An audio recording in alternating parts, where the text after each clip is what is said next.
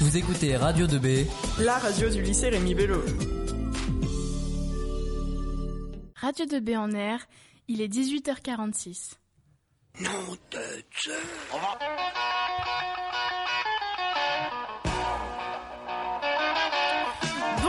Bonsoir à tous et bienvenue pour le deuxième retour vers le futur de la semaine sur Radio 2B. Aujourd'hui, vous entendrez à l'antenne des chroniques sur les préjugés, les alter-infos, de la littérature, de la musique. Nous accueillerons, nous accueillerons également un live et pour vivre toutes ces expériences avec nous, aujourd'hui notre invité est pompier professionnel. Vous l'avez peut-être rencontré au lycée, il fait passer le PSC1, c'est Monsieur Maudemain. Bonjour Monsieur Maudemain. Bonsoir à tous. C'est parti pour 1h15. Donc on a un programme plutôt serré. Donc on va commencer par une petite euh, présentation des chroniqueurs. Euh, dans environ 4 minutes, ce sera Johan Rousseau et ses alter infos. Qu'est-ce que tu nous présentes aujourd'hui, Johan? Alors aujourd'hui, on aborde les rendez-vous spatials de l'année 2016. Aux alentours de 19h10, la le, le beau Théo nous fera sa chronique littéraire. De quoi on parle aujourd'hui, Théo? On parlera des Sirènes de Bagdad de Yasmina Kadra. Encore un titre qui fait envie et... Oui, j'espère.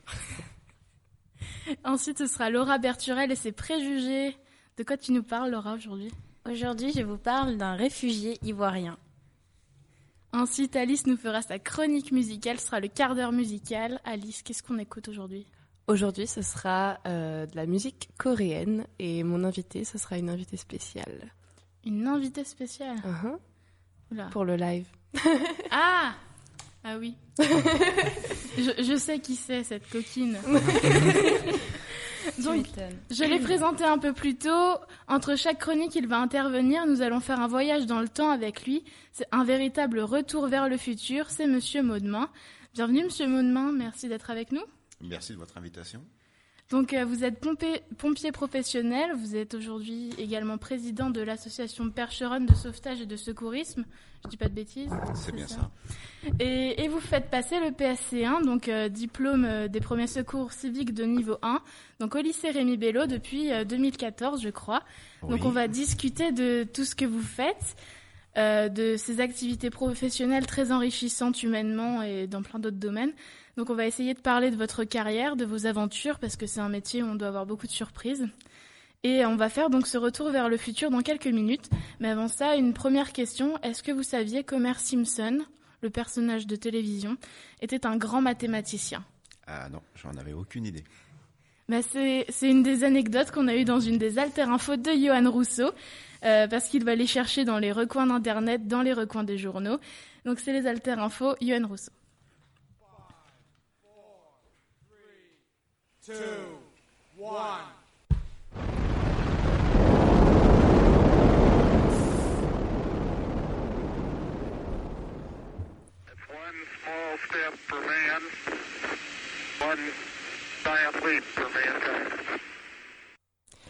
L'année 2016 pourrait être l'anniversaire du centenaire de la théorie de la relativité générale grâce à l'Event Horizon Telescope et des détecteurs d'ondes gravitationnelles. Plus sûrement, elle sera marquée par la publication des premiers résultats de la mission Gaia et l'arrivée sur une orbite autour de Jupiter de la sonde Juno de la NASA. L'événement marquant pour les passionnés d'astronomie pendant l'année 2015 a sans aucun doute été l'arrivée de la sonde New Horizon aux abords de la planète double que constituent en quelque sorte Pluton et Charon. Il a éclipsé la même année après l'arrivée de la sonde Dawn au voisinage de Cérès, la première planète naine découverte dans le système solaire.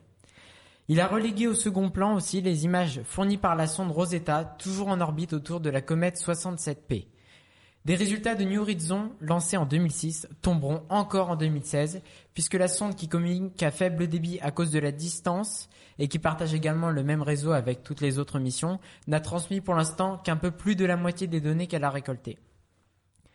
On a fêté cette année le centenaire de la découverte de la théorie de la relativité générale ainsi que de la solution des équations d'Einstein décrivant le trou noir de Schwarzschild. En 2016, le projet Event Horizon Telescope devrait enfin nous fournir les premières images d'un trou noir en tentant d'observer l'horizon de celui tapis au cœur de la Voie lactée, Sagittarius A. Il était d'ailleurs notre sujet de l'émission d'hier. L'événement scientifique le plus marquant de l'année 2016 en astrophysique devrait sans aucun doute être la publication des premiers résultats de la mission Gaia de l'ESA, donc l'ESA c'est l'agence spatiale européenne, consacrée à la cartographie de la galaxie, c'est-à-dire des mesures de position et de vitesse très précises de plus d'un milliard d'étoiles. Gaia devait ainsi faire 10 000 fois mieux en quantité et 100 fois mieux en précision que son prédécesseur, le satellite Hipparcos. On devrait ainsi avoir accès à des informations inédites de première main pour comprendre en profondeur la structure et la dynamique de la Voie lactée et ainsi mieux connaître son histoire, notamment la façon dont elle a grandi en absorbant de la matière. Mais l'événement le plus spectaculaire sera sans doute l'arrivée de la sonde Juno à bon port, c'est-à-dire sa mise en orbite autour de Jupiter. Juno se concentrera sur l'étude de l'atmosphère et de la magnétosphère de Jupiter afin de mieux comprendre sa structure et aussi son origine. Les théories sur la formation des géantes gazeuses posent en effet de nombreux problèmes et de plus, chacune d'elles peut avoir ses propres spécificités. Après avoir évoqué les principales attentes de 2016 en termes d'astronomie, nous allons nous intéresser au lancement de fusées ou de satellites qui interviendront dès février avec le lancement par l'agence spatiale ISAS de son télescope Astro H. Cet instrument à rayon X a pour mission d'analyser la structure de l'univers et d'étudier entre autres le phénomène des trous noirs. Le 25 février, c'est la première fusée Ariane de l'année qui doit décoller du centre spatial de Kourou en Guyane pour mettre en orbite le satellite de télécommunication Eutelsat 65 Ouest. Le 9 mars, nous aurons droit à la neuvième éclipse solaire du 21e siècle. Malheureusement, elle ne sera visible que depuis l'Océanie et le sud de l'Asie. Au mois de septembre, Osiris Rex part à la rencontre d'un astéroïde. Il doit rejoindre Bennu, un astéroïde d'environ 500 mètres de diamètre dont la Terre entendra parler en 2182. Oui, c'est très long. En attendant, il essaiera de s'accrocher à lui en 2017 pour l'analyser, prélever un échantillon avant de partir avec un retour prévu en 2023. Là encore, au mois de septembre, la sonde Rosetta va prendre sa retraite. Elle va néanmoins essayer une dernière approche, celle de se poser sur sa comète qu'elle a détaillée sous tous les angles depuis août 2014. Elle rejoindra ainsi le petit rover Philae posé sur le sol de cette même comète en novembre 2014. Et enfin, en fin d'année, la NASA va scruter de près le premier vol de la capsule Dragon V2 de la société spatiale privée SpaceX. Un vol très important car cette capsule a été choisie par l'agence spatiale américaine pour emporter les futurs astronautes dans l'espace.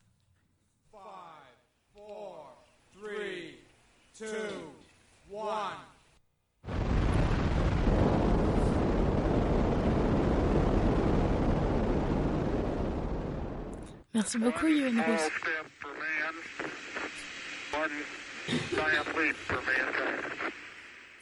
Merci beaucoup, Johan Rousseau. De rien. J'ai une question, euh, parce que j'ai remarqué que toutes les fusées, elles s'appellent Ariane. Est-ce que tu sais pourquoi? Euh, Ariane, c'est les fusées européennes. D'accord. C'est le programme. euh, Du coup, elles s'appellent toutes Ariane. Oui, voilà. D'accord. Bon, après, c'est le numéro de modèle qui change. On a actuellement, c'est Ariane 5. D'accord. Ok. Merci beaucoup. Euh, merci. On se retrouve demain. À demain. Euh, donc on va continuer, on va prendre notre, on va commencer notre retour vers le futur avec vous, Monsieur Maudemain. Euh, donc euh, pour une raison très simple, je vais vous expliquer pourquoi on fait euh, ce retour vers le futur. Donc euh, moi j'ai 17 ans, euh, Alice à côté de moi a 17 ans, les collégiens auront 17 ans. Euh, je trouve que l'âge de 17 ans c'est un moment très important de la vie et donc on va revenir sur sur cette période de votre vie pour comprendre quel quel étudiant vous étiez, quelle personne vous étiez à 17 ans, un peu la- le grand âge de l'adolescence, je dirais. Donc euh, je vais commencer toutes mes phrases par au lycée, quelque chose, et vous allez les terminer. Donc euh, au lycée, j'adorais. Alors, je ne suis pas allé jusqu'au lycée. Oui, pardon. Voilà, mais c'est pas grave. Oui, va- mais au va- CFA. Voilà. Donc moi, j'ai j'ai fait un CAP euh, de carrossier. Euh, pour quelle raison? Parce que j'étais plus manuel que intellectuel, hein, honnêtement. Et puis, moi, j'ai toujours voulu être sapeur-pompier. Et pour pouvoir passer le concours de sapeur-pompier professionnel, il fallait avoir un diplôme minimum de catégorie 5. Et j'ai fait le minimum, honnêtement. Donc voilà. Euh, donc à 17 ans, j'étais au, au CFA de, de Chartres, effectivement. Le CFA des chaises, c'est ça? Des chaises, tout à fait. Oui. Vous vous y plaisiez là-bas? Oui, oui, oui. Honnêtement, euh, bon, j'étais quelqu'un de pas très courageux en troisième. J'attendais le fait d'aller travailler. Et puis là-bas, ça s'est super bien passé. J'ai fait euh, deux, deux bonnes années. On m'avait proposé à l'époque euh, de faire un, un bac professionnel. Et puis moi, je voulais être pompier, donc euh, je me suis contenté du CAP.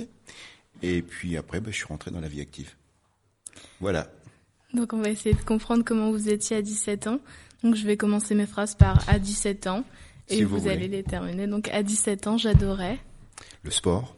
le sport. Vous faisiez quoi comme sport? Je jouais euh, au handball, Ah. donc euh, à Mavilliers à l'époque.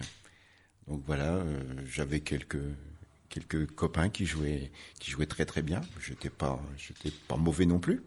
J'ai des copains qui ont joué en équipe de France. Donc euh, voilà, c'était c'était la période handball. Très grand club de handball à Chartres. Oui, Mangély. Tout à fait, tout à fait. On est une handballeuse euh, autour de cette table. Ex-handballeuse. Euh, donc à 17 ans, je détestais. Je détestais, je détestais, on va dire, euh, tout ce qui est exagération. Mhm. Euh, J'étais déjà sapeur-pompier volontaire à 17 ans, ça il faut le savoir, et je détestais tout ce qui était exagération, l'alcool, le, le bruit, euh, tout ce qui tout ce qui me dérangeait en fin de compte. Et vous savez pourquoi? Il y a une raison particulière? Bah, bah, peut-être le fait de d'intervenir sur des accidents avec des jeunes ou des moins jeunes, dans, dans ce- avec des problèmes euh, d'alcoolémie. Peut-être que c'est ça. Euh, je, je pense. Ça vous a rendu responsable très tôt, du coup. Oui, effectivement. Ouais, ouais. Donc, euh, bah, lorsqu'on s'engage un petit peu dans, dans le milieu des pompiers, on devient vite responsable. Oui. À 17 ans, je faisais souvent. Je faisais souvent à 17 ans euh, des sorties avec les copains aussi également, mais pas pas le samedi soir, puisque le samedi soir on était en déplacement souvent. Donc, mais c'était des sorties plus amicales euh, en semaine, on va dire, ou, ou le dimanche. À 17 ans, je disais souvent. Est-ce qu'il y avait une phrase à la mode que vous disiez Mhm, vous me posez une colle. vous me posez une colle. Euh, phrase Non, une expression qui vous revient, peut-être pas, c'est pas très grave. Non, je non, honnêtement, je je, je vois pas. À 17 ans, lorsqu'un camarade tombait, je... J'allais secourir. Ouais. Déjà. Bah, je me demandais parce que souvent les gens rigolent. Du coup, je me suis dit, vous qui étiez un pompier, est-ce que, euh, est-ce que vous rigoliez ou vous alliez directement à son secours euh? Alors honnêtement, lorsqu'on voit quelqu'un se ramasser, la première chose qu'on fait, c'est qu'on rigole. Ensuite, on va, ensuite, on va voir ce qui se passe. Quoi. On se d'abord de sa gueule, après on demande si ça va. Tout, tout- tout à fait. oui. Donc, euh, vous êtes devenu sapeur-pompier euh, très tôt. Euh, pourquoi avoir choisi de, de vous engager comme ça et de faire... Alors, euh, c'est une histoire de famille un petit peu. Mon grand-père était chef de pompier dans une petite commune. Mon oncle était pompier également. Et je me souviens, tout petit, euh, j'allais assister aux manœuvres le dimanche matin. Et voilà, je pense que c'est un héritage euh, familial.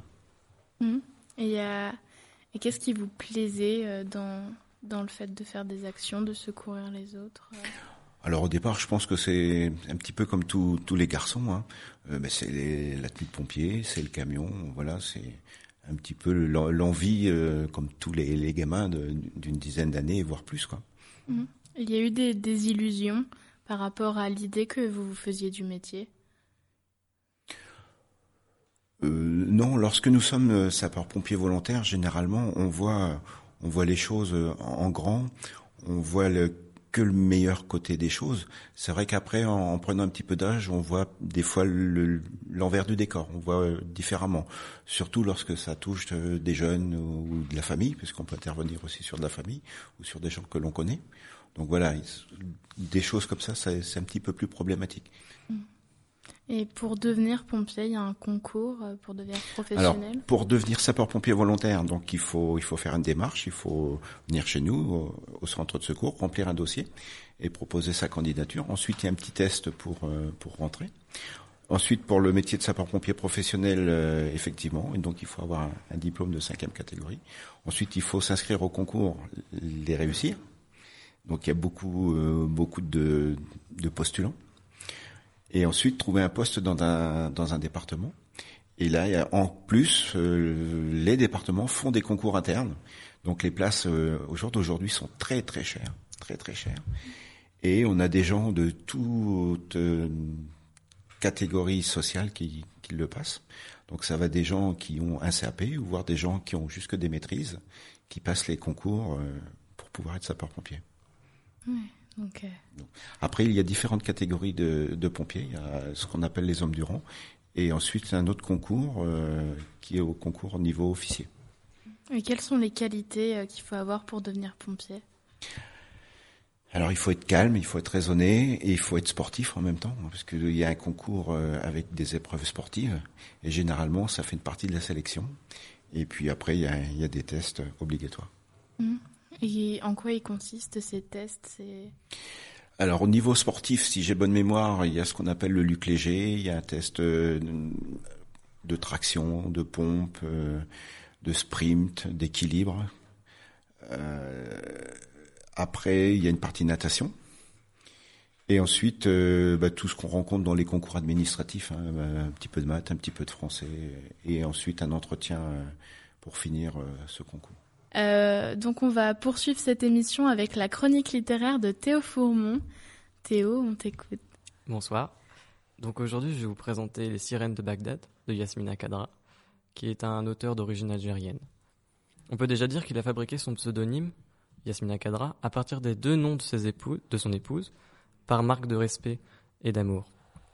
C'est un auteur qui a de l'ambition, puisqu'il veut créer une œuvre, comme il dit, et au même titre que un autre auteur qu'il admire l'a fait, Albert Camus. Le livre raconte l'histoire d'un jeune Irakien qui vit paisiblement dans un village pauvre où tout le monde s'ennuie, loin de l'agitation des villes populaires, à l'abri de la guerre et de l'occupation des États-Unis. Yasmina Kad- Kadra nous décrit les codes et les traditions de la société irakienne de ce village. Il y a par exemple des débats sur la politique du pays qui ne sont accessibles que aux hommes assez âgés pour y participer. Les jeunes, eux, doivent écouter. Le respect et la pudeur sont deux choses qui, selon l'auteur, forment cette société. Cependant, la guerre va arriver jusqu'à eux et les, États-Unis avec. Tous deux vont détruire l'équilibre fragile du village et entraîner le jeune protagoniste dans une quête de vengeance en devenant kamikaze. Ce livre est donc extrêmement intéressant pour plusieurs raisons. Il montre le point de vue inédit d'un Irakien qui choisit d'emprunter deux sentiers parallèlement, celui de la vengeance et celui de son apprentissage de jeune homme. Je crois que l'on peut dire que ce roman est un roman d'apprentissage décrivant l'histoire d'un jeune adulte se découvrant lui-même sur le chemin de la mouvance radicale et rebelle contre l'impérialisme américain. On peut aussi dire que Yasmina Kadra ne prend pas parti, ne dit pas quoi penser à son lecteur, il raconte juste, et comme Camus l'a dit lors de son discours de Suède en 1957, l'artiste n'est pas au service de ceux qui font l'histoire, mais de ceux qui la subissent. Voilà pourquoi l'auteur refuse de prendre part. Il ne juge pas non plus, mais raconte, raconte l'histoire de ceux qui sont opprimés.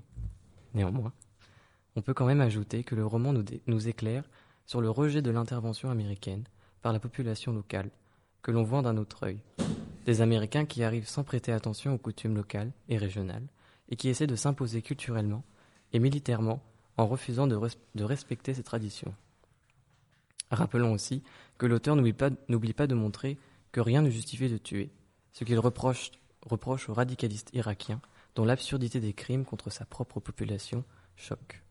Je terminerai en empruntant la critique de Vive Plus à propos du livre qui écrit C'est un magnifique plaidoyer contre toute forme de fanatisme.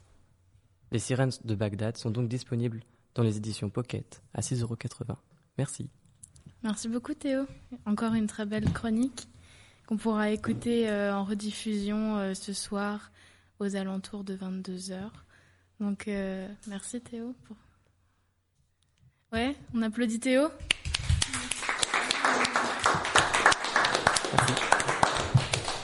On va poursuivre ce retour vers le futur en parlant du métier de pompier avec Monsieur Maudemain. Donc, euh, Monsieur Maudemain, euh, quelles sont les tâches du pompier concrètement dans son métier? Alors, en, en grande majorité, nous faisons du secours à victimes, euh, plusieurs fois par jour, hein, généralement. Les parties euh, incendie, euh, avec l'évolution de la technologie, de, des services de sécurité, on en fait de moins en moins. Hein, Tant mieux d'ailleurs. Euh, les accidents de la circulation, on en fait également de moins en moins depuis qu'il y a une, très forte répression euh, au niveau de la vitesse et de, et de l'alcoolémie. par contre, ça nous arrive effectivement d'intervenir encore sur des, des, drames de la route. Hein. Généralement, en plus, ça concerne des jeunes. Donc, euh, faites attention lorsque vous prenez le volant, je vous en supplie. Hein. C'est vraiment des choses euh, qui nous qui nous marquent quand même. Hein. Euh, maintenant, on fait quelques opérations diverses, secours à animaux, des choses comme ça, des interventions, des fuites d'eau, quelques quelques bricoles. Donc, mais la grande majorité, c'est du secours à personne. Et le secours à personne, c'est plus des blessures graves, petites blessures, ça va de l'entorse à... Alors, on rencontre de tout, hein, effectivement. Ça peut aller de ce qu'on appelle de la bobologie, la petite égratignure, avec des, des blessures, euh, voire euh, des morts très graves. même à domicile, hein. on pense qu'il y a beaucoup plus d'accidents de la route, mais c'est faux. Il y a beaucoup plus d'accidents domestiques et les gens meurent chez eux, quoi. Hein. Donc vous êtes confronté à la mort. Euh, est-ce qu'on vous apprend, euh, est-ce que dans le métier on vous apprend à gérer euh, les décès? Alors je vais te répondre honnêtement. moi, lorsque j'ai commencé, j'avais 16 ans. Et puis on te disait, eh bien tiens, gamin, voilà, tu mets les gants, les gants en caoutchouc, et puis on ouvre le sac, et puis tu ramasses. Mmh. Hein, ça peut paraître un petit peu dur, mais c'était la réalité à l'époque. Hein. J'ai commencé en 80. Donc on disait, bien voilà, tu ramasses et puis on met dans un sac et on ferme. Alors maintenant, effectivement, on a eu des, accidents relativement très graves là sur sur nos gens euh, cet été. On a des, on a du soutien psychologique. On peut faire appel euh, à nos médecins, nos infirmiers et avoir un soutien euh, suite aux interventions difficiles. C'est très difficile quand on est face à des décès. ça peut arriver plusieurs fois dans une journée. Comment est-ce que vous vous réagissez par rapport à ça? Alors si tu veux, il y a, y a plusieurs, euh, y a plusieurs étapes dans la vie. Enfin moi je vais parler de ma vie. Hein. Euh, au départ, tu, tu es un petit peu choqué. Ensuite, à prendre un petit peu d'âge, ben, tu t'habitues un petit peu euh, à la situation et, tu veux montrer aussi que, que tu es un homme, quoi. Donc tu, tu le fais peut-être moins voir. Et puis là, avec un retour un petit peu plus d'âge, eh bien il y a des choses qui nous marquent. Et puis on commence plus peut-être à, à en souffrir. Donc voilà, il y a différentes étapes dans la vie et là, arrivé à une cinquantaine d'années, eh bien il y a des choses qui sont de plus en plus difficiles parce que tu as pris de l'âge et puis tu peux assimiler ça peut-être à tes enfants, à tes, à tes, parents, des choses comme ça. Donc forcément, tu fais des rapprochements. Mmh. Et donc vous, vous avez des, des méthodes pour gérer ça euh?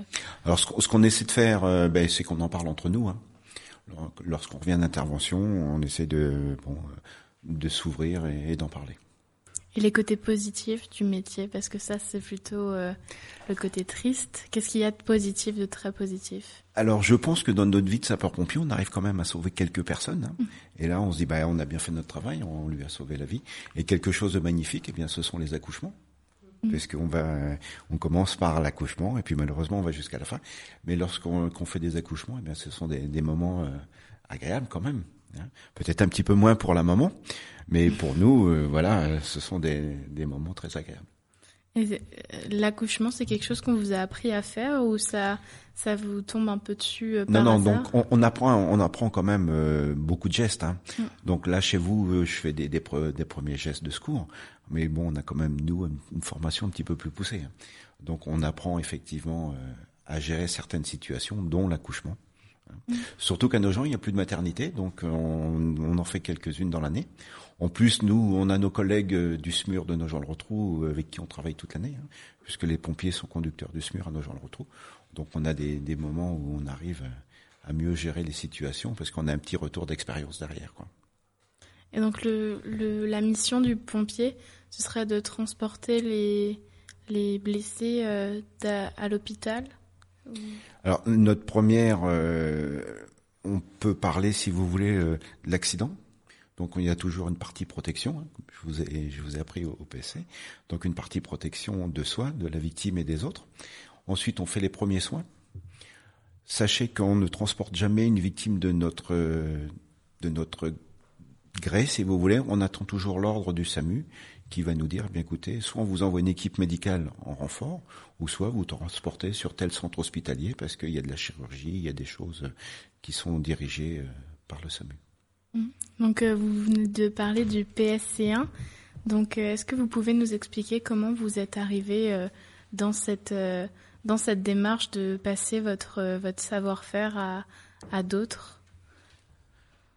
Je crois que c'est important en tant que sapeur-pompier de, de faire passer le message, surtout concernant les, les gestes de, de secours. Je pense même que ça devrait être obligatoire pour tout le monde pour passer les permis de conduire. Mm. Voilà, ça, ça serait une bonne chose. Euh, malheureusement, en France, on a perdu beaucoup de temps. Ça commence à rentrer dans les mœurs. On avait mis ça sur pied il y a quelques années avec la direction de, Rémi Bello. On fait maintenant quelques quelques sessions l'année. Et puis euh, c'est bien avec des gestes simples, on peut arriver à, à porter secours. Et si un jour vous avez le bonheur de sauver la vie de quelqu'un en faisant les gestes que je vous ai montrés, eh bien ça sera tout bénéfice. Et je pense que vous serez fiers de ce que vous avez appris. Mm. Donc en quoi ils consistent ces gestes? Il y en a plusieurs euh, très simples euh, qu'on peut appliquer. euh. Effectivement, donc on peut on peut parler euh, de la position latérale de sécurité. Toute personne inconsciente, on doit la la positionner en Mhm. position latérale de sécurité. On peut parler de l'arrêt des hémorragies, la libération des voies aériennes. Si vous vous souvenez avec les cinq claques dans le dos et la, la compression des miches. On peut parler également euh, de, bah, des brûlés, des blessures, des traumatismes. Mais il y a quelques gestes très simples qui fonctionnent très très bien. Donc euh, j'ai remarqué depuis que je suis au lycée et depuis que je suis avec d'autres jeunes euh, en général qu'il y a beaucoup de malaise qui arrive chez les jeunes et même chez les plus jeunes les enfants. Euh, Qu'est-ce qu'il faut faire quand on est face à un ami qui fait un malaise ou qui fait une crise euh, On ne sait pas trop euh, ce qu'il faut faire. Ce qu'il faut faire. Alors déjà, dans un premier temps, euh, vous allez être les yeux du médecin régulateur, parce que toute personne prise de malaise, il faudra vite prendre contact avec le SAMU hein, pour pouvoir avoir soit une équipe médicale, soit des secours, soit un ambulancier ou les sapeurs-pompiers. Sauf que le médecin, lui, se situe euh, à Dreux et vous allez être ses yeux, donc il va vous poser des questions ou il va vous orienter sur des questions simples. Depuis combien de temps vous faites ce genre de malaise? Est-ce que ça vous est déjà arrivé? Prenez-vous des médicaments, si vous en souvenez. Et puis euh, le médecin bah, va vous diriger dans les gestes, peut-être qu'il y aura affaire plus spécifique. Et puis vous enverra une équipe. Vous pouvez avoir affaire sur des malaises cardiaques, comme je vous l'ai appris, parce que je crois que vous avez fait une formation avec moi, euh, une réanimation cardiopulmonaire, et puis ensuite en attendre la- l'arrivée des secours et, et du médecin. Merci beaucoup. On va passer à une chronique euh, sur les préjugés. Est-ce que vous pensez qu'il y a des préjugés sur les pompiers? Oh oui, oui, oui, tout à fait, il y en a. Euh, on est, on est, honnêtement, on est quand même dans un milieu d'hommes, un milieu un petit peu macho. Donc c'est vrai que des fois, on, on charrie un petit peu, un petit peu nos jeunes femmes euh, qui, qui travaillent avec nous. Il y en a beaucoup ou pas, pas beaucoup euh, Ah, ça doit représenter à peu près, euh, en professionnel, il y en a pas chez nous, à nos gens, dans le département, il doit y en avoir trois. Ensuite, chez les sapeurs-pompiers volontaires, euh, il doit y en avoir à peu près 10%. Elle ne nous parle pas des pompiers aujourd'hui, mais elle nous parle de qui aujourd'hui, Laura? De Mamadou Bamba. C'est les préjugés de Laura Berturel. Préjugés. Euh, Laura, il y a quelque chose qui te tracasse, je crois. Ouais, je pense qu'on nous a pas beaucoup écouté hier parce que je me suis rendu compte qu'il y a toujours beaucoup de clichés. Alors, euh, donc, après certaines recherches sur Internet, j'ai pu, encore une fois, vous fabriquer une personne cliché.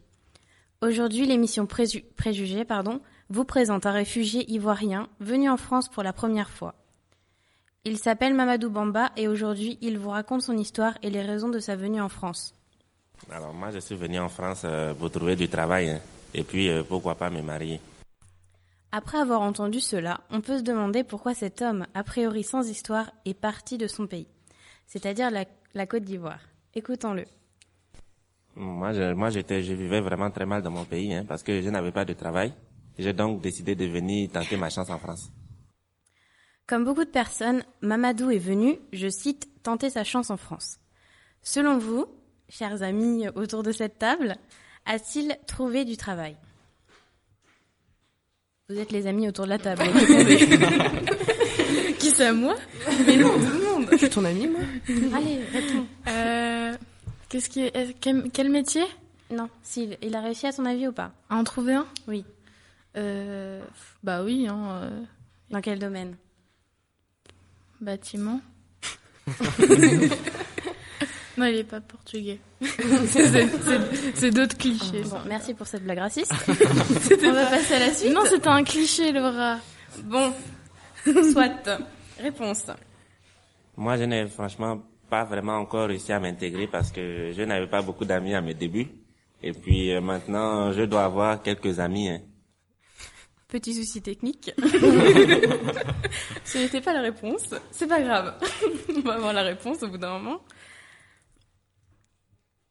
Alors, j'ai trouvé un emploi dans le domaine de la restauration en tant que serveur.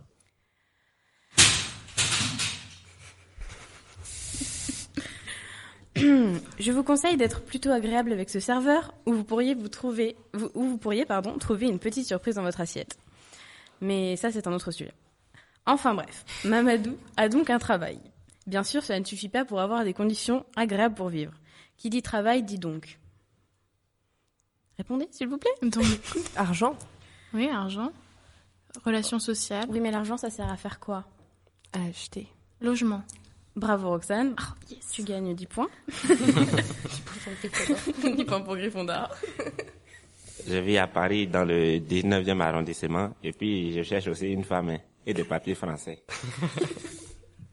Bien sûr, après toutes ces questions, on peut se demander comment cet homme trouve la France. Si vous nous écoutiez hier, vous, vous retrouverez notre chère, euh, pardon, notre chère Solange qui était présente lors de l'interview de Mamadou. Bref, écoutons sa réponse. Moi, je trouve que la France, c'est vraiment joli. Hein. Tout est beau en France. Et puis, euh, est-ce que vous avez un numéro de téléphone? Parce que j'aimerais bien vous inviter à dîner, euh, je sais pas, un samedi soir. Euh. Euh, c'est bien ce que je disais, les gens en France sont vraiment très accueillants. Et, je m'étais tannée parce que tout à l'heure j'étais dans le char et puis je venais, je venais dans cette émission. Puis je me suis dit, qui c'est que je vais rencontrer encore? Puis, puis je suis vraiment très heureuse. C'est vraiment super. Et, et la France est super. Merci. Merci. Merci. Comme vous avez pu le constater, Radio 2B contribue au bonheur de tous, y compris de vous, chers auditeurs. Alors, êtes-vous convaincus? Une belle histoire, Laura. Ils sont toujours ensemble? Ah bah oui, hein. il a les papiers. Et du coup, c'est les papiers québécois, non? Il a des papiers, c'est le principal. Demain, ce sera au tour d'une jeune fille, cette fois. Mademoiselle Anne-Sophie Durand, qui nous parlera de ses études. Alors un conseil, si vous souhaitez évincer les, les clichés, allez les vérifier et sortez à la rencontre d'autrui. Merci beaucoup Laura Berturel. Vous êtes convaincu, Monsieur Maudemain, par euh, le personnage de Mamadou? Oui, tout à fait. Ça fait plaisir. Tu fais bien ton boulot, voilà. Nous sommes toujours avec Monsieur Maudemain et une, une équipe en forme. Hein. En forme, l'équipe? Ouais, ouais, ouais. Enfin, Alice est en forme, Théo. Euh... Oui, oui, ça ils va. sont déjà tous nets, ils sont déjà tous passés. Il y a Manon aussi qui nous a rejoint. Manon, t'es en forme? Oui, ça va. euh, donc on va poursuivre cette, cette interview avec une question euh, dont j'ai fait allusion dans mon introduction tout à l'heure. Donc euh, vous devez avoir beaucoup de surprises dans, dans votre métier, euh, des anecdotes euh, plutôt intéressantes, voire drôles. Est-ce que vous en avez une à nous raconter là Oui, une petite, une petite chose un petit peu sympathique. je suis passé également par les sapeurs-pompiers de Paris et lors de nos gardes, on avait des gardes de théâtre, c'est-à-dire qu'on assurait la sécurité pendant les spectacles. Et donc il y avait des gens, des jeunes qui allaient au Lido, qui allaient dans des choses comme ça, donc c'était plutôt sympa pour eux. Euh, nous, on avait sur notre secteur le théâtre de l'Odéon, et on avait à l'époque le Splendide qui jouait, et il y avait Alice Sapritch qui jouait dans une pièce, et euh, tous les soirs elle venait, elle venait nous dire bonjour, et, et avec toujours des petits mots sympas, et c'était vraiment quelque chose de très agréable. Est-ce qu'il y a euh, un genre d'intervention qui vous plaît le plus? Le, enfin, alors honnêtement, euh, tous les tous les pompiers, vous leur posez la question, euh, c'est partir au feu. Ah oui? Oui. Ça peut paraître bizarre, mais euh, le feu, voilà, c'est c'est le métier des pompiers. Donc quand on part au feu, on va pas dire qu'on est content, mais presque. Et ça arrive souvent? Non, de, de moins en moins, effectivement. Mais vous posez la question à tous les pompiers euh, de France, on va dire. Euh, voilà, le feu, c'est c'est le feu sacré. Voilà. Mhm. Donc il n'y a, pas d'autre mot. Et, et c'est quel genre de feu en général? C'est un champ, une maison euh, Alors après, il y a différentes catégories. Hein. Il y a tout ce qui est, on va dire, euh, type habitation. hein, un pavillon, HLM, euh, feu de cave, euh, feu de voilà. Après, euh, il y a tout ce qu'on trouve à l'extérieur, feu de feu de végétation, euh, qu'on a vu cet été euh, dans notre département, euh, tous les feux de champ. hein. Et puis en plus dans le dans le sud de la euh, tout ce qui est feu de feu de forêt. hein. Donc nous ici, on n'a pas trop ce problème-là. On fait plus de feux de feux de céréales. Et qu'est-ce qui vous plaît le plus? C'est l'adrénaline, le fait que ce soit euh, typique des pompiers euh, de... Voilà, effectivement, hein, euh, lorsqu'on reçoit notre notre départ sur notre appel sélectif, sur notre bip, eh bien, on nous marque l'intervention. Et là, dès qu'on part pour feu, effectivement, vous l'avez vous l'avez dit. Donc, il y a une poussée d'adrénaline et puis euh, on est on est comme des gamins, on est content, on part au feu. Et quel genre d'instrument vous utilisez quand vous partez au feu? Parce qu'il y a, il y a les typiques échelles euh, qu'on a tous en tête, je pense, euh, les grandes échelles pour aller sauver les gens. euh, Il y a les, les grandes lances. effectivement, donc nous, notre premier outil, c'est la lance. hein. Donc, ce qui nous permet d'aller au contact au contact du feu et de ressentir un petit peu ben, la chaleur, les fumées. Et voilà, c'est ce qui c'est ce qui nous pousse. Quoi. Euh, vous faites aussi donc les formations au lycée. Euh, comment est-ce que ça se passe euh, Qu'est-ce que qu'est-ce que vous ressentez par rapport à la relation lycéen euh, transmettre euh, ce savoir-là de de secourisme? Alors ça se passe très très bien puisque vous êtes tous et toutes volontaires pour venir à cette formation. Donc on- il n'y a aucune obligation. Alors déjà c'est un bon point. Ensuite, euh, ben, ça se passe bien. On a l'habitude de, de faire des formations. Et en plus, un petit un petit plus, c'est qu'on on amène notre notre vécu, notre connaissance du terrain. Donc on peut raconter des anecdotes, on raconte des choses euh, que je vais pas pouvoir raconter ici, mais euh, on fait on fait des petits messages et ça se passe très très bien. Si vous aviez un message à, à faire passer aux jeunes pour se former, ce serait lequel? Allez-y, n'hésitez pas, inscrivez-vous et venez, venez, venez. Vous pourrez sauver un jour peut-être euh, la vie de papa, la vie de maman, euh, du petit frère, de la petite sœur ou du parfait inconnu dans la rue. Donc Mhm. n'hésitez pas, inscrivez-vous. Mis à part euh, le lycée, quel genre du- de public vous formez euh? Alors moi, je je fais plus au niveau sapeur-pompier, euh, j'en fais de pratiquement plus, euh, sauf du recyclage journalier. J'ai fait également beaucoup de formations avec Aquaval, avec la piscine à Nogent-le-Rotrou. On a fait passer les BNSSA il y a quelques années avec l'association, et on fait également le, le secourisme pour les maîtres nageurs. Mhm. Et est-ce que en tant que secouriste, vous avez le droit de donner des médicaments Ah non, non. non, ça c'est prescription médicale. Donc sauf si la personne a ses médicaments concernant son propre traitement. Donc effectivement, on peut l'aider à prendre ses médicaments, mais on fait aucune prescription médicale. Ouais. Il n'y a aucune, euh, il y a aucun moyen de soulager euh, la personne que vous avez avec vous? Non, non, Ouais. non, on on n'est pas médecin, donc il y a des choses euh, nous sommes pas autorisés à, à faire. Ouais. Ça doit être difficile quand même face à une personne qui souffre de pas pouvoir. euh, Après, après, il y a d'autres accompagnements hein, possibles, ne serait-ce que poser la main dessus, discuter avec, et puis euh, apporter un petit peu de réconfort. Mais bon, il y a des choses, euh, nous ne sommes pas autorisés, et puis nous n'avons pas, nous avons pas les compétences pour, pour le faire. Donc chacun son métier. hein. Nous sommes secouristes de base, et on fait déjà pas mal de choses, sauf euh, des prescriptions médicales. Elle veut pas en faire son métier, mais elle est quand même super douée. C'est Alice Saint-Père et sa chronique. On va parler musique maintenant. Monsieur Maudemain, euh, à part Francis Cabrel, qu'est-ce que vous écoutez? Alors, euh, comme je vous l'ai dit tout à l'heure, euh, j'ai une passion pour Bruce Springsteen.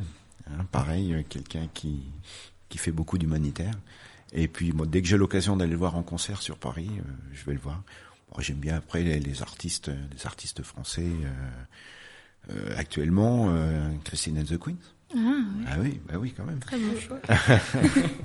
Euh, voilà, j'aime bien en général la bonne musique. Après, euh, où se situe euh, bonne et moins bonne? Bon, euh, j'ai une cinquantaine d'années, je pense qu'on écoute peut-être pas tout à fait la même chose. Ah bah si, Christine and the Queens, euh, si, si. Si. Oui, oui, bien sûr. Après, bon, euh, ça peut être aussi de la musique un petit peu plus classique ou des choses comme ça, du moment qu'elle est bonne, euh, voilà. Vous écoutez la musique à la caserne tous ensemble Ah oui, oui, oui, oui, oui, on a des, oui, on a des petits moments de folie aussi, un petit peu de temps en temps. On a des collègues qui mettent de la musique un petit peu, un petit peu fort, ou on a une sono de temps en temps, on passe quelques, quelques brides de, de musique, oui, tout à fait. Alice sans père et sa chronique, ça c'est du rock.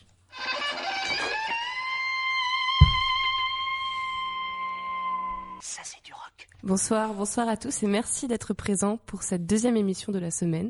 Je vous invite à garder l'oreille pour découvrir mon monde, c'est-à-dire ma chronique musicale, ça c'est du rock.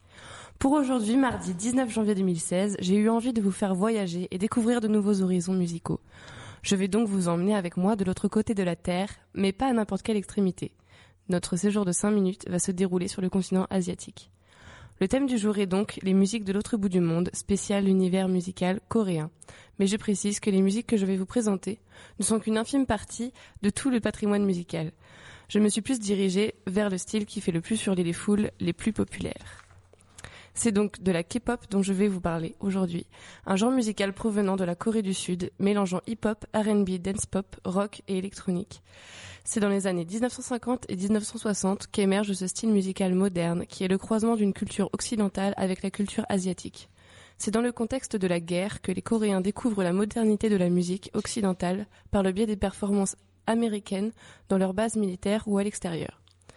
C'est à cette période que le divertissement coréen prend, prend son essor mais c'est par la suite, dans les années 1970, que la scène artistique coréenne se développe avec l'émergence des boys bands.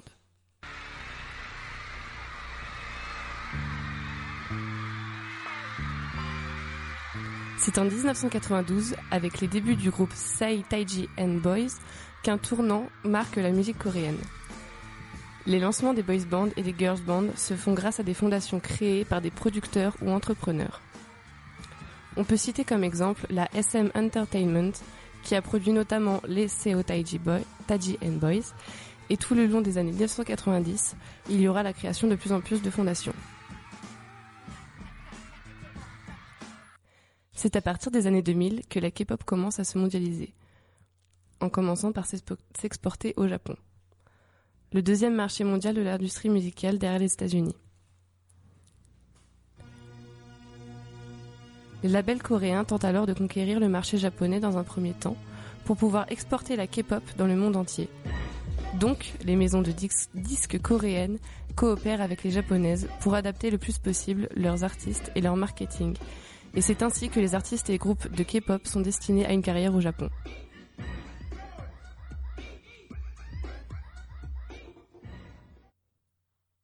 De nos jours, la K-pop est reconnaissable par son style musical de plus en plus électronique, mais aussi et principalement par l'image que les artistes et les groupes renvoient. En 2006, le label coréen YG Entertainment forme le groupe Bing Bang, dont la musique peut être qualifiée pour sa plus grande partie de hip-hop, rap, pop, parfois de RB, de danse ou encore de mainstream et même de rock. Le plus souvent, les membres du groupe composent et écrivent eux-mêmes leurs chansons. Et comme les autres groupes de K-pop, il est aussi connu pour son style vestimentaire unique. Ils sont donc devenus des icônes de la mode que bien des compagnies veulent avoir pour promouvoir leurs produits. De 2006 à aujourd'hui, les Big Bang ont sorti de nombreux albums qui ont tous connu un grand succès et qui leur ont permis de gagner plusieurs prix prestigieux. Ils sont devenus l'un des groupes les plus populaires en Corée du Sud. C'est un boys band sud-coréen composé de 5 membres proposant tous des talents multiples comme le chant, la danse, le, beatbox, l'écriture et la composition des chansons. Aujourd'hui, Big Bang est très connu en Asie, mais également en Europe et en Amérique. C'est par des auditions que 6 candidats sont sélectionnés pour tenter de rejoindre Big Bang. Commence alors le tournage d'un documentaire censé retracer la naissance du groupe. Il montre les membres pendant leurs entraînements avant qu'ils ne deviennent un groupe officiel. Le, documentaire comprend 10 épisodes, plus un onzième tourné après le choix final des membres du groupe. Leur première tournée en Corée du Sud s'effectue en 2007 et au Japon en 2008, avant que chaque membre se consacre à leur carrière solo. Ils se retrouvent en 2012 avec un album intitulé Alive contenant le single Fantastic Baby que vous êtes en train d'entendre, avant de se séparer puis se re-regrouper une nouvelle fois en avril 2015, un retour annoncé par le PDG de la YG Entertainment. Le groupe revient avec un album complet intitulé Made qui sera dévoilé au rythme de deux titres, le premier de chaque mois entre mai et septembre 2015. Mais le groupe masculin est concurrencé par un autre groupe de K-pop, mais pour cette fois-ci composé uniquement de filles, un girls band qui s'appelle Girls Generation. Ce sont les deux seuls groupes coréens qui, ont réussi à dépasser les 100 millions de vues sur leurs clips YouTube.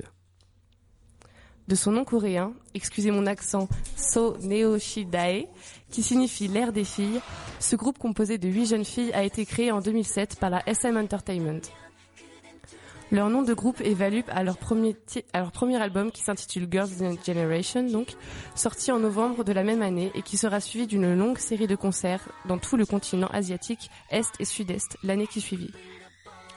Mais, en 2000, mais c'est en 2011, après avoir fait leur preuve au Japon, le groupe va connaître un succès phénoménal, notamment lors de la réédition de leur premier album, traduit en japonais et donc vendu au Japon, dont 100 000 exemplaires seront vendus en deux jours, et aussi, pour leur comeback en Corée lors de la, sortie de leur troisième album intitulé The Boys, dont vous, dont vous êtes en train d'écouter un extrait. Cet album s'est vendu en 200 000 exemplaires en moins de deux semaines en Corée du Sud.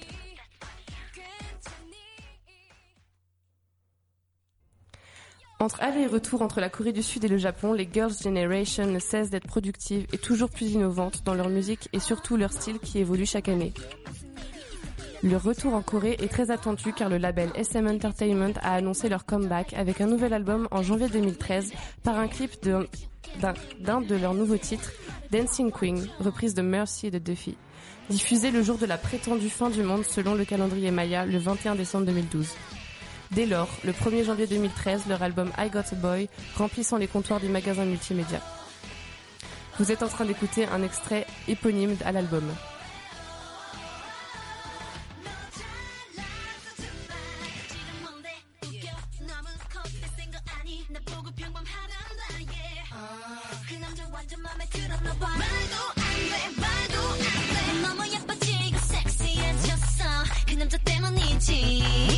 물어볼 뻔했다니까 난 바꾼 화장품이 뭔지.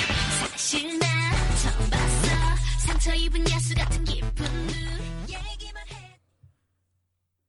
En 2014, Jessica Jung, un membre du groupe, n'a pas, n'a pas re-signé un contrat de 3 ans auprès du label pour se lancer dans la création de sa propre marque de lunettes. Mais cela n'a pas empêché les Girls' Generation de continuer leur tournée et les singles de langue coréenne, japonaise ou encore anglaise, et surtout de sortir un cinquième album, Lionheart, datant de l'été 2015. Bien évidemment, et comme les Big Bang, ces filles s'orientent bien souvent dans une carrière solitaire après avoir triomphé au sein d'un groupe.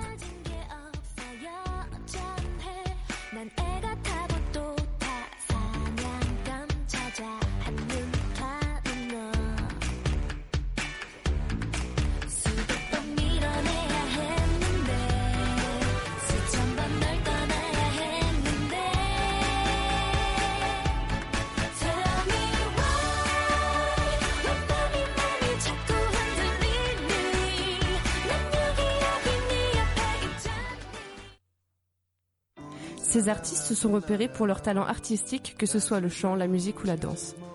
Mais il n'y a pas que leur musique qui plaît aux fans, mais c'est bien un look égocentrique, provocateur et parfois un peu trop androgyne à mon goût, qui suscite une culture de l'image du groupe importante.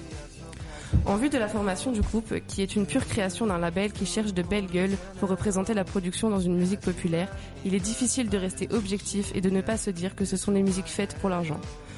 Ne tournez pas autour de la question parce que c'est exactement ça. Mais après tout, les Coréens ont réussi à créer leur propre style musical et toute une pop culture autour de ce nouveau style à la mode. La K-pop fait maintenant partie de la culture quotidienne de la, de la Corée du Sud. C'est un style respectable puisqu'il a énormément de succès et c'est aussi une musique très divertissante et rythmée sur laquelle vous et votre meilleur ami pourriez facilement vous amuser.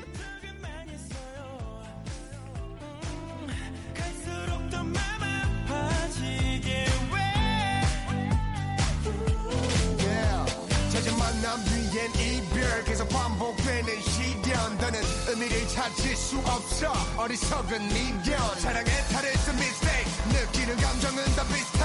하지만 이 순간만큼은 I want you to stay. 우리 사랑하지 말아요. 아직은 잘 모르잖아요 Pour cela, je vous laisse écouter ou bien danser ou bien chanter si cela vous tente sur mon coup de cœur K-pop pour la chanson Call Me Baby du groupe EXO, un autre groupe coréen qui nous propose ici de quoi se bouger le postérieur sur des sonorités R&B tirant sur le style américain, mais dont la marque coréenne est bien remarquable, notamment par la langue, mais surtout des interprètes à la voix cristalline et juste, qui tous à l'unisson réussissent à vous donner le sourire et la pêche. C'est parti.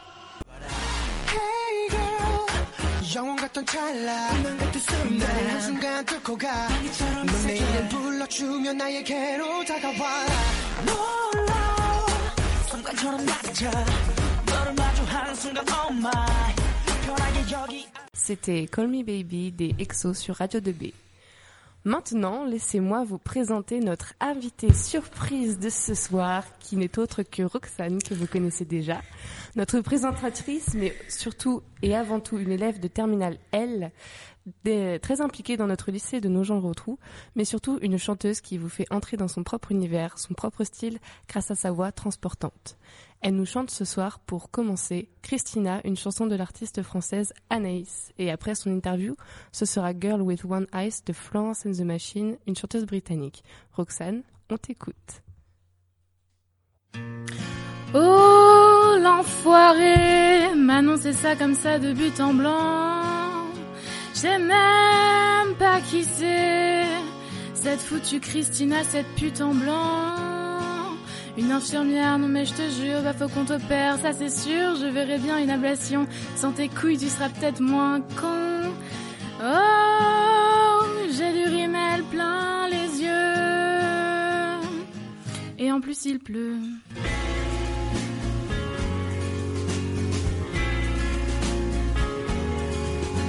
Et merde, je suis en retard. Faut que je les prévienne. Bah est mon portable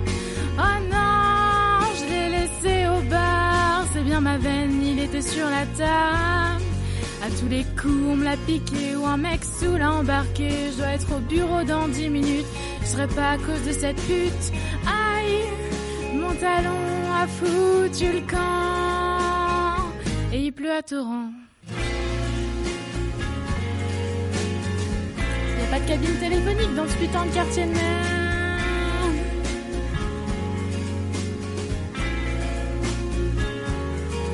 Ah bah super, le bar est fermé, j'ai raté mon rendez-vous. Quoi Qu'est-ce à toi T'as jamais vu une nana sans parapluie? Pourquoi tu me regardes comme ça? T'as rien d'autre à foutre cet après-midi Excusez-moi madame, mais vous allez vous faire renverser. Monter sur le trottoir, c'est moins risqué. Mademoiselle, Et puis d'abord, de moi je me mêle. Non mais c'est vrai ça, hein, de quoi je me mêle? De quoi je me mêle? Manquait plus que la grêle.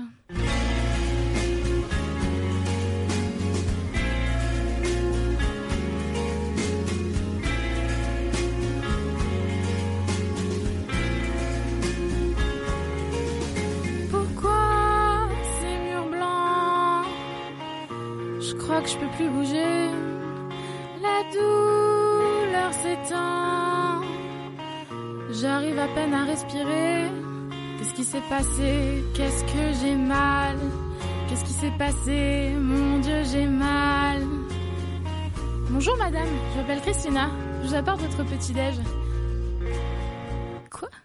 Christina? Petit-déj Quoi? Petit-déj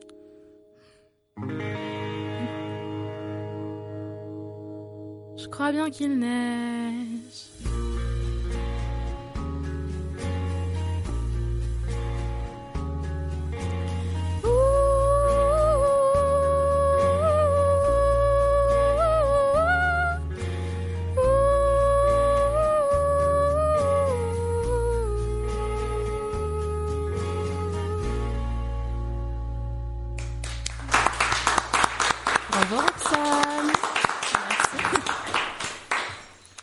Monsieur Maudemain, qu'est-ce que vous pensez de l'interprétation de Roxane? Une voix surprenante. C'est vraiment une, une vraie professionnelle. Et d'ailleurs, toi aussi, tout à l'heure, sur ta chronique, Alice, euh, félicitations. Merci euh, beaucoup. Les filles, c'est très Merci. professionnel, c'est très très bien. Comme je disais avant, euh, je trouve que avec Roxane, on rentre dans son dans son univers. à chaque fois qu'elle chante, en fait, je je rentre complètement dans son délire. Et rien que par le choix de sa chanson aussi. Un grand euh, délire, là. Ouais, ouais, ouais. Tout à fait, un beau choix et puis une, une- belle voix, effectivement, très claire, très. Bravo. J'aime beaucoup cette artiste, elle est, elle est complètement barrée. euh, Mm. Puis ça se voit juste dans les paroles, enfin, il n'y a pas besoin d'explication. euh. Sa, sa chanson la plus connue et encore plus folle, c'est Mon cœur, Mon amour, mon amour, mon cœur. Oui. Voilà. Tout le monde la connaît, Oui. à peu près. Donc euh, on va t'écouter pour ta deuxième interprétation qui cette fois est a cappella, donc sans instru, euh, instru sans, sans soundtrack derrière, qui est donc euh, Girl with One Eyes de Florence and the Machine. On t'écoute Roxane. Donc je vais claquer des doigts, donc c'est pas tout à fait a cappella, mais un peu quand même. Donc c'est parti. On n'entend pas beaucoup, c'est pas grave.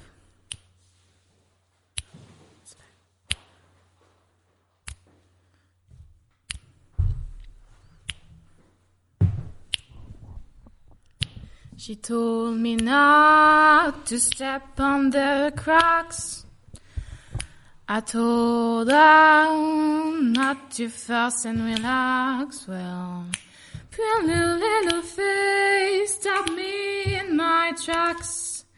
But now she slept with one eye open. That's the price she'll pay. I took a knife and cut out her eye. I took it home and I watched it wither and die. Oh, Well, she's lucky that I didn't sleep her smile. But now she sleep with one eye open. That's the price she'll pay. I said, hey, girl with one eye, get your filthy fingers out of my pie. I said, hey, girl with one eye, I cut your little heart out. Cause you made me cry. I slipped my hand under skull and I said, don't worry, oh, it's not gonna hurt all my reputation. Gonna cloud it with dirt. But now she sleep with one eye open. That's the price she'll pay. I said, hey, girl wanna I get your filthy fingers out of my pie. And I said, hey, girl one eye, I cut your little heart out. Cause you made me cry. Cause you made me cry. Because you made me cry.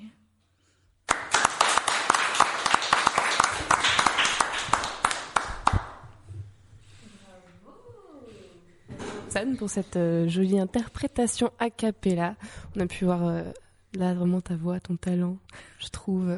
Franchement, j'adore ta voix. On peut rester que sans voix. voilà, c'est ça. je vais maintenant te, te faire un petit interview comme euh, comme hier j'ai fait à Colline parce que j'interroge euh, donc euh, les talents comme toi tu fais aussi pour les lycéens du talent, n'est-ce pas? Donc Roxane, depuis combien de temps est-ce que tu fais du chant de la musique?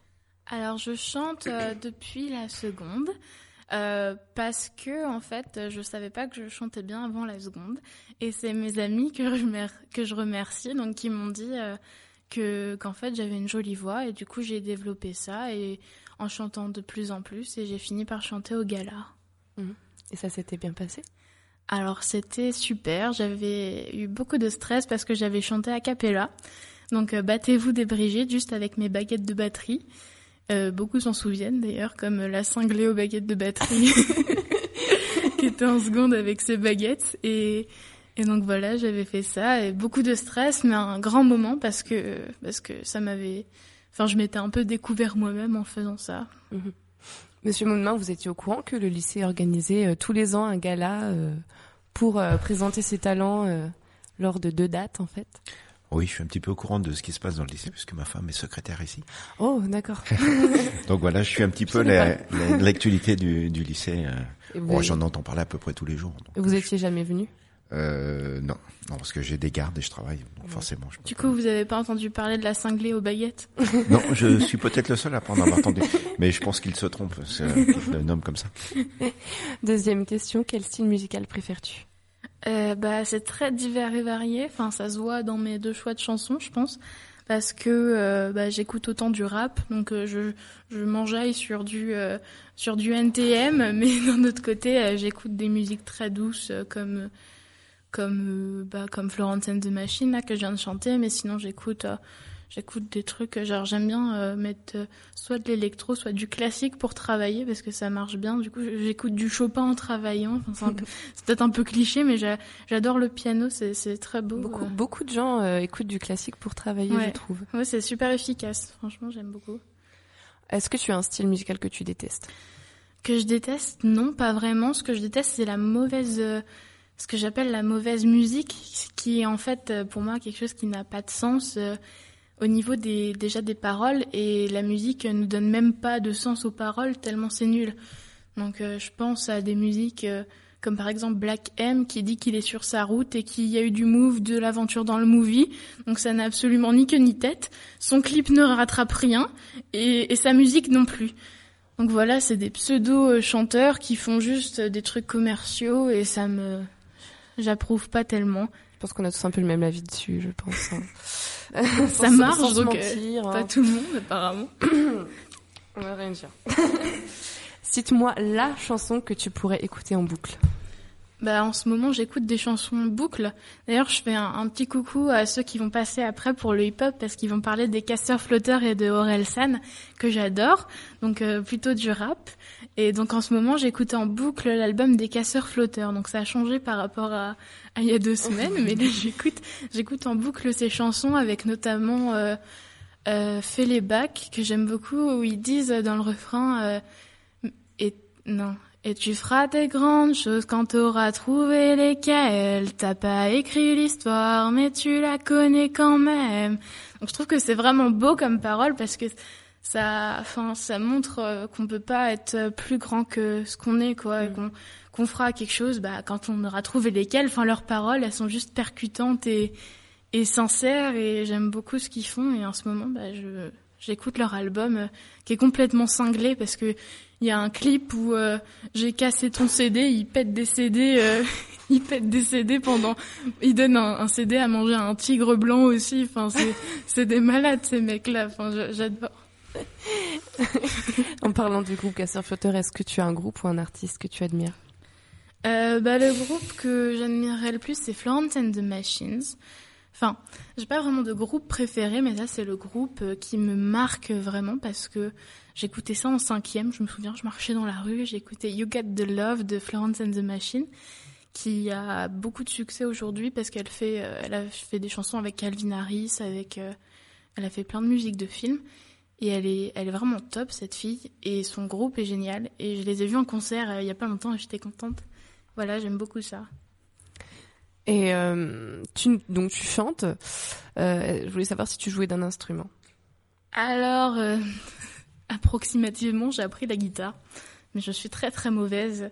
Je, j'avais fait une compo quand j'étais petite. Ça s'appelait Ne bou- ne m'oublie pas, oui, c'est bien moi. Euh, je fais un petit clin d'œil à ma mère parce que euh, j'en entends parler euh, même dix ans après. Donc euh, merci maman. hein. Donc je faisais gling gling gling sur ma guitare et je disais ne m'oublie pas, oui c'est bien moi. Puis après je disais et tu m'as vu dans la rue. C'était- C'était la chanson nulle, mais à un point. Mais j'étais trop contente de moi, je la chantais tout le temps et mes parents en avaient marre et, et ma sœur avec qui j'étais dans la chambre en avait marre. Et... Mais voilà, j'ai appris la guitare, mais je savais pas en jouer, donc euh, je faisais n'importe quoi. Ah, tous les artistes partent d'ici. toute Ouais, c'est vrai. Et euh, est-ce qu'il y aurait un instrument du coup que tu aimerais bien jouer? Euh, bah, l'instrument que j'aurais beaucoup aimé jouer, c'est du piano. Mais je pense que niveau rigueur, bah, j'aurais pas tenu le coup parce que Enfin, j'admire beaucoup les gens qui jouent du piano et, et je fais souvent, je fais souvent semblant d'y jouer sur ma table, mais euh, mais faut pas se faire d'illusions quoi. Je suis pas pianiste du tout. je, je fais du, du n'importe quoi. Mais, mais j'aime beaucoup. Il y a un piano chez moi parce que ma mère pense que dans une maison il faut un, un chien et un piano. Enfin, on sait pas trop pourquoi. du coup, il y, a, il y, a un piano chez moi, mais personne n'en joue. Donc, euh, donc des fois, je me tape un délire et je vais appuyer sur toutes les touches, mais à part ça, euh, non, je joue pas trop d'instruments. D'accord. Et euh, à quel moment tu préfères euh, écouter de la musique? Euh, J'écoute de la musique toute la journée, je vais dire souvent à la radio, mais je trouve ça difficile la radio parce que parce que c'est pas ton choix en fait, c'est le choix de quelqu'un d'autre. Donc j'ai des playlists pour toutes les occasions. Limite j'ai une playlist pour le matin, une pour le midi, une pour le soir. Donc dans chaque playlist il y a ce qu'il faut. Euh. donc à quel moment j'écoute Bah je en fait je chante tout le temps. Donc toi qui es dans ma classe tu dois le savoir. Je chante tout le temps, toute la journée je chante. Si je chante pas euh, une chanson normale, je chante euh, J'aime la galette. Enfin, je, chante... je, ch- je chante tout le temps. Donc, euh, donc j'écoute de la musique tout le temps parce que je m'écoute chanter, mais enfin, je fais pas souvent attention si c'est bien ou pas, mais je chante sous la douche, on m'entend à l'autre bout de l'internat. Voilà, je chante tout le temps, donc je, tout le temps j'écoute de la musique. Donc tu peux pas vivre sans musique Ah non. Non, je pourrais pas parce que ce serait triste un monde sans musique et, surtout, euh, bah, en général, quand je chante, c'est pour exprimer ma joie. je chante même quand je suis triste, mais je vais chanter des trucs tristes, mais c'est bizarre. mais je, je, je, suis rarement triste. Du coup, quand je chante pour exprimer ma joie, souvent les gens d'ailleurs me disent "Mais tais-toi, euh, tais-toi, tu nous saoules, arrête de chanter." Mais je peux pas m'arrêter, je suis contente. Du coup, je chante et, et voilà, je chante "J'aime la galette" toute la journée. Non mais faut, faut que tu t'exprimes, Roxane. c'est essentiel. Et je vais poser, enfin, euh, je vais faire un peu un petit euh, un petit jeu de culture générale, disons, par le biais d'une question.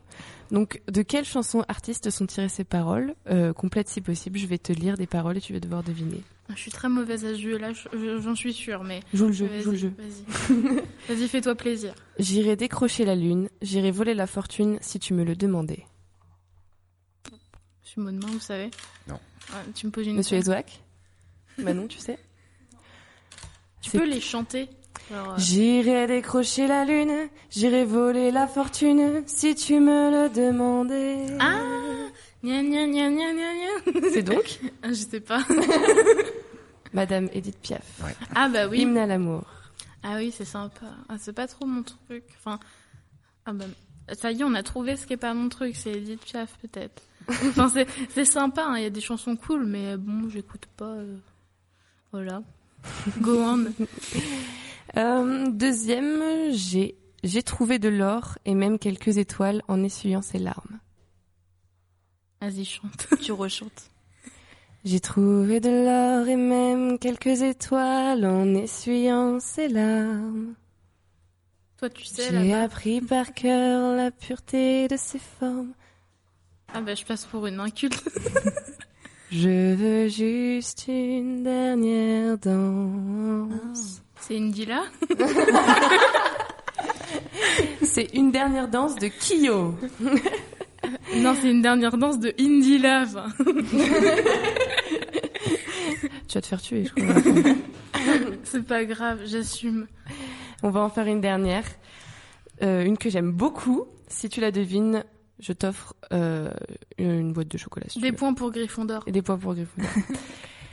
Malgré toutes ces bouteilles de rhum, tous les chemins mènent à la dignité. Vas-y, chante. euh, c'est pas trop chantable en fait. Ah, c'est du rap Non, du tout, c'est. Euh, c'est du slam. C'est un belge, un artiste belge. Ah, c'est ma patrie en plus, ça. c'est vrai. C'est, qui c'est qui est belge? C'est Jacques Brel qui est belge Non, non, c'est qui qui est belge? Johnny Hallyday était belge. c'est Stromae. Ah bah oui Ah là là Dans Ave Cesaria. Ah, j'adore en plus Stromae. Une chanson hommage à Evora Cesaria, chanteuse mmh. portugaise. Ah oui, ah oui, c'était sympa. Oui, j'aime beaucoup cette chanson. Enfin, j'aime bien Stromae, il est, il est gentil. Et moi, j'aime beaucoup cette phrase euh, qui est assez euh, malgré toutes ces bouteilles de rhum, tous les chemins mènent à la dignité. C'est un jeu de mots avec euh, les chemins, tous les chemins mènent à Rome et là le rhum c'est euh, la boisson. enfin, J'aimais beaucoup ces, ces paroles là. Les paroles. Pas la boisson Non, pas la... pas la boisson, non, oui, effectivement. À boire avec modération. Avec modération, les enfants. Et surtout, ne pas, quand, ne pas boire quand on conduit, n'est-ce pas, monsieur Maudemain Tout à fait. Ouais. Donc on va reprendre cette interview On reprend cette interview avec monsieur Maudemain. Oui, Oui. monsieur Maudemain, je peux vous poser quelques questions sur la musique? Je vous en prie. Est-ce que vous jouez, jouez d'un instrument ou vous chantez? Alors ça, ça, va me, fait- ça me fait sourire, parce que tout à l'heure, je vous ai entendu parler de votre, votre maman. Euh, bien sûr, j'ai une maman comme tout le monde. Et lorsque j'étais petit, elle voulait que je joue de l'accordéon. Parce que Ah. moi, je suis d'une autre génération. Ça c'est bien. Donc effectivement, j'ai fait du solfège hein, pendant 4 ou 5 ans. et J'ai joué un petit peu d'accordéon. Voilà.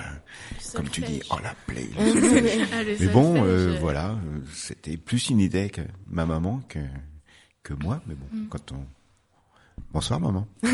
ça, vous, ça vous plaît, le, l'arc- l'accordéon? Moi, c'était une histoire, une histoire de mode. Mm. Mais là, je, vous- je vous écoutais toutes les deux tout à l'heure. Mais effectivement, euh, bon, y a- on peut parler de, de quelques artistes. On peut parler de Benabar que j'aime bien. Euh, Ça peut aller jusqu'à Gainsbourg aussi, hein, Mhm. quelqu'un un parolier de la musique. Ça peut aller également. euh, tu parlais du rock tout à l'heure, de, de ACDC jusqu'à ZZ Top. Je sais pas. On peut. Voilà, j'ai- j'ai- j'aime bien la musique. J'aime beaucoup. euh, j'aime beaucoup la musique. Oui. En parlant d'ACDC, qui est un groupe que j'adore, est-ce que vous avez une musique favorite de ce groupe, justement? Ah, j'aime toutes les musiques. Toutes ACDC. Ah ouais. Même pas un petit coup de cœur, un petit plus pour une, euh, une musique J'aime bien, j'aime bien le guitariste quand il se déplace sur la scène. Oui. bien, voilà, donc, euh, non, j'aime bien, j'aime bien un petit peu tout. euh, Beaucoup de CDC. styles. Voilà, oui. Donc voilà. Euh, Est-ce que vous avez un style musical que vous préférez ou vous touchez vraiment à toutes les Non, styles je, je touche un petit peu à tout, mais, mais j'aime bien les choses bien faites, un petit peu comme comme vous le disiez tout à l'heure. Hein. Euh, style Benabar, un parolier, voilà, Ouais. Gainsbourg. Après, ça peut être des musiques un petit peu plus fortes. Bon, je vous l'ai dit tout à l'heure, j'ai- j'aime beaucoup Springsteen. Euh, j'aime Zaz aussi en ce moment. qui- Mm. Je trouve qu'elle a- une voix particulière, mais elle, est- elle est brillante. Euh, voilà, ça peut, ça peut être un petit peu plus, euh, petit peu plus cool, un petit peu plus euh, soul également. Ça peut être. Non, mais j'aime, j'aime bien, euh, j'aime bien écouter un petit peu un panel de musique assez, assez ouvert. Mm. Et vous qui travaillez, qui êtes souvent euh, en intervention, vous avez euh, la plupart de votre temps vous consacrez à votre travail. À quel moment de la journée, du coup, écoutez-vous de la musique? Alors à la caserne, on on en écoute pas beaucoup quand même, mais plus plus le soir sur YouTube ou sur des choses comme ça. Ou dit tiens oui, ce ce morceau-là, il est passé il y a quelques années. euh, en, cherchant un petit peu, on retrouve des, musiques qu'on avait appréciées euh, un petit peu plus jeunes quoi. Voilà, c'est l'avantage de, ces de ces sites. Pour euh, continuer notre voyage dans le temps, j'ai une question. euh, on va faire un petit tour de table pour savoir cette question qui concerne la musique en partie. Imaginons demain, c'est la fin du monde. Vous êtes obligé de partir, de quitter. Vous, vous faites votre sac à dos, vous partez. Vous avez le droit à un album de musique, euh, un, un film et un troisième objet que vous choisissez. Un album, je prendrais euh, The River de Springsteen. Hmm. Un film Un film. Un film. Qu'est-ce qu'on pourrait dire? Quelque chose d'humoristique Quelque chose de plus grave? Ah, Ah, Je dirais. Alexandre le Bienheureux. Ouais. Je ne sais pas si vous connaissez, Non, avec Philippe Noiret, qui a été tourné euh, du côté de Bonneval il y a quelques années. Voilà, quelque chose de, de sympathique et puis euh, local, on va dire. Hmm. Et un troisième objet, n'importe lequel. Un objet Ah, j'aurais plus dit un, un animal, j'aurais dit mon chien. Des fois, quand je suis un petit peu fâché, je dis je partirai euh, avec mon chien et puis euh, et puis mon bâton de marcheur, C'est quoi comme chien? Un bosseron. Ah oui, c'est très gentil ça. Oui, c'est bien, c'est agréable comme compagnie. Ouais. Tout mignon, tout doux. Oui. Manon, qu'est-ce que tu emportes comme album Euh, moi, je prendrais probablement euh, Days Go By de The Offspring. Et puis, sinon, en film, bah, je pense que je prendrais V pour Vendetta. Et en objet, un livre sûrement, mais je sais pas trop lequel. trop de choix. Alice Pour ma part, euh, l'album, ce serait sans hésitation euh, Californication des Red Hot Chili Peppers. Euh, en film, c'est assez, c'est plus compliqué comme choix. euh, j'aime beaucoup Tim Burton, j'aime beaucoup Scorsese, j'aime beaucoup de choses. Euh, mais je dirais celui qui me marque le plus, c'est Shutter Island de, de, de Scorsese. Et en troisième objet, pour l'utilité, je prendrais un couteau suisse. Sympa. Et toi, Roxane? En album, je pense, j'embarquerai avec moi Ceremonials de Florence and the Machine. En film, ça c'est très difficile pour moi, mais bon, j'y réfléchis avant, donc je sais. Euh, je pense que je prendrais euh, Star Wars euh, 6, donc euh, le 6, euh, le vrai 6, quoi. Euh, et puis en livre, du coup, je prendrais Harry Potter, Harry Potter et l'Ordre du Phénix, parce que c'est un, un livre dont je ne me lasse pas, ce qui est vraiment bien. Et du coup, j'hésitais entre prendre Harry Potter en film ou Star Wars. Du coup, j'ai fait un compromis, j'ai pris Star Wars en film et puis Harry Potter en livre, comme ça, voilà, petit compromis. Euh, on arrive à la fin de cette émission, donc on a fait notre retour vers le futur parce qu'on a parlé de demain. Donc s'il y a, y a un, un- une catastrophe et qu'on doit partir sur notre île déserte, chacun dans notre petit vaisseau peut-être. Donc on va remercier euh, Monsieur d'être venu. Merci beaucoup, c'était très intéressant. On a appris beaucoup de choses sur le métier de pompier. Écoutez, c'est moi qui vous remercie. Euh, je vous remercie. Je vous facilite, facilite, facilite. euh, mince. Philippe. Je, oui, pour votre professionna- professionnalisme. Donc, j'ai vraiment bien apprécié euh, cette petite, euh, ce petit moment de radio. Et puis encore euh, toutes mes félicitations. Ah bah merci. Merci beaucoup. Donc on va on va refaire un petit un petit rappel pour vous dire que le 16 et le 30 mars, ce sera euh, la formation du PSC1, donc qui se fait euh, sur deux après-midi, deux après-midi pour sauver des vies, je vous le rappelle. Donc si vous voulez euh, faire cette formation, il suffit de vous adresser à Madame Lenoc et ou à Monsieur Voisin, donc qui sont des professeurs de mathématiques. Donc je vous rappelle que la formation ne coûte que 10 euros à la place de 35. Euh, elle est très importante cette formation, elle vous permet de sauver des vies, celles de vos parents, d'un inconnu. Donc c'est 7 heures de votre temps pour sauver des vies, donc c'est quand même pas pas de pas tant de données, enfin c'est rien du tout pour sauver des vies. Donc euh, voilà, auprès de madame Lenoc et monsieur Voisin. Donc on va se dire au revoir en musique sur un jingle.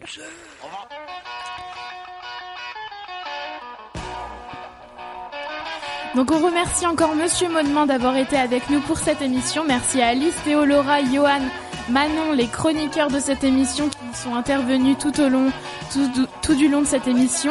Merci à Rémi, Aurore et Arnaud à la technique. On se retrouve demain à 18h45 pour une nouvelle émission en compagnie, de Monsieur Baraton, directeur des grands parcs des, des jardins du château de Versailles et chroniqueur sur France Inter. À demain.